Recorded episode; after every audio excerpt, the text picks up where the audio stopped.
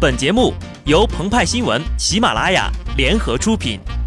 听澎湃新闻，新颖独到，无尿点。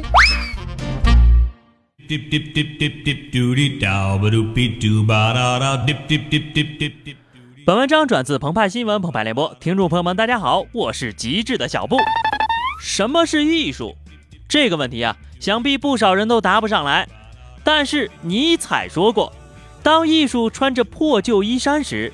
最容易让人认出它就是艺术。国外就有一小伙儿在参观旧金山现代博物馆的时候，觉得无聊，就搞了个恶作剧。他把自己的眼镜放在了地上，假装成一个艺术展品。结果呢，不久之后呀，就引得游客围观驻足，其中呢还有人拍照。普通的黑框眼镜就这么被认定了艺术品，会不会有种被钦定的感觉呢？当然了。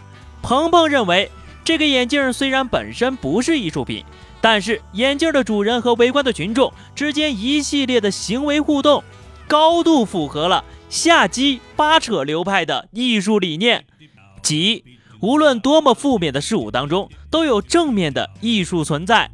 该理念的著名代表作品还有《对不起，我编不下去了》等等等等。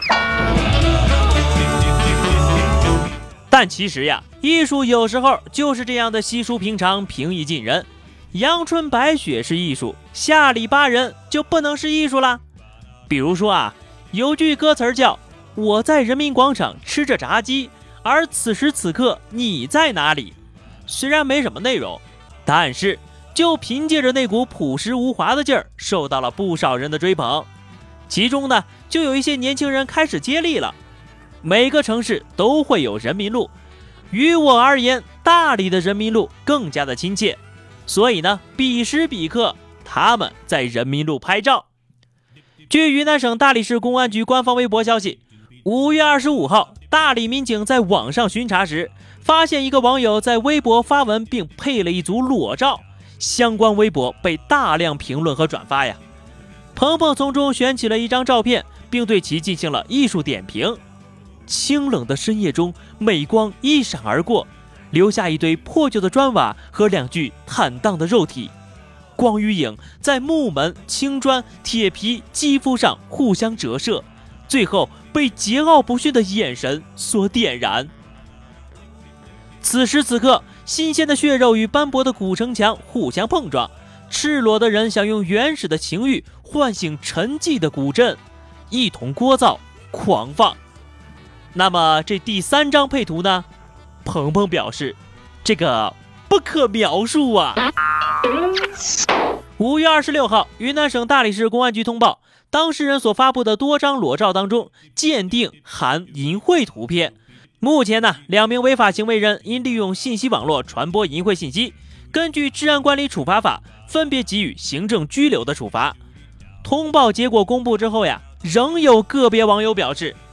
这明明就是艺术啊！在深夜没人的时候拍摄，并没有影响其他人呐。从三里屯优衣库到大理人民路，都是在四下无人之际行洞房花烛之事。洞房本无过，但一经上传网络公开传播之后呀，问题就来了。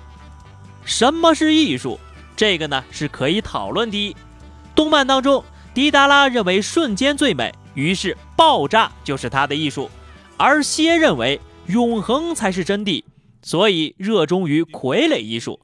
而关于裸，我们从来不否认裸露可以表达自然美、人体美，甚至可以作为武器对某一种现象进行批判。可艺术是关于自我表达的东西，在艺术家的眼中，裸可以是艺术的，但如果把握不好分寸。对常人来说就会显得有些失格了，尤其是对孩子们呐。在当事人所拍摄的裸照当中，有一张背景是大理第四中学。据新京报消息，在校的多是未成年学生，对此事已经知晓了。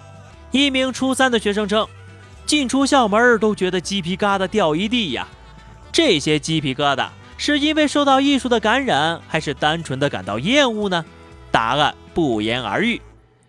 艺术从来不是用来道德绑架的，表达主旨的同时，也需要尊重他人，因为呀，有的人能接受，也有人并不能。毕加索曾经说过：“艺术是个谎言，但却是一个说真话的谎言。”一九六九年，荷兰阿姆斯特丹，约翰列侬上演了他最著名的行为艺术。当时呀，他和已有身孕的大野洋子在皇后伊丽莎白酒店幺七四二号房间，整整七天，他们一直在床上，开着房门，并且以床上的装束接待记者和政治人物的访问。他说：“武力不会对和平有任何帮助。”任何人都可以通过躺在床上一星期而获得和平，在寻求和平的各种方法中，这是最简单又最有效的。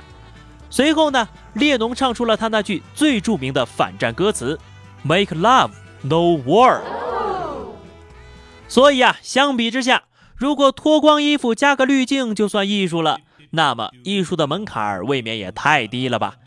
如果明天鹏鹏也脱光了衣服，以解放自我、回归自然的艺术之名，从静安一直跑到外滩，你们猜警察会不会去抓他呢？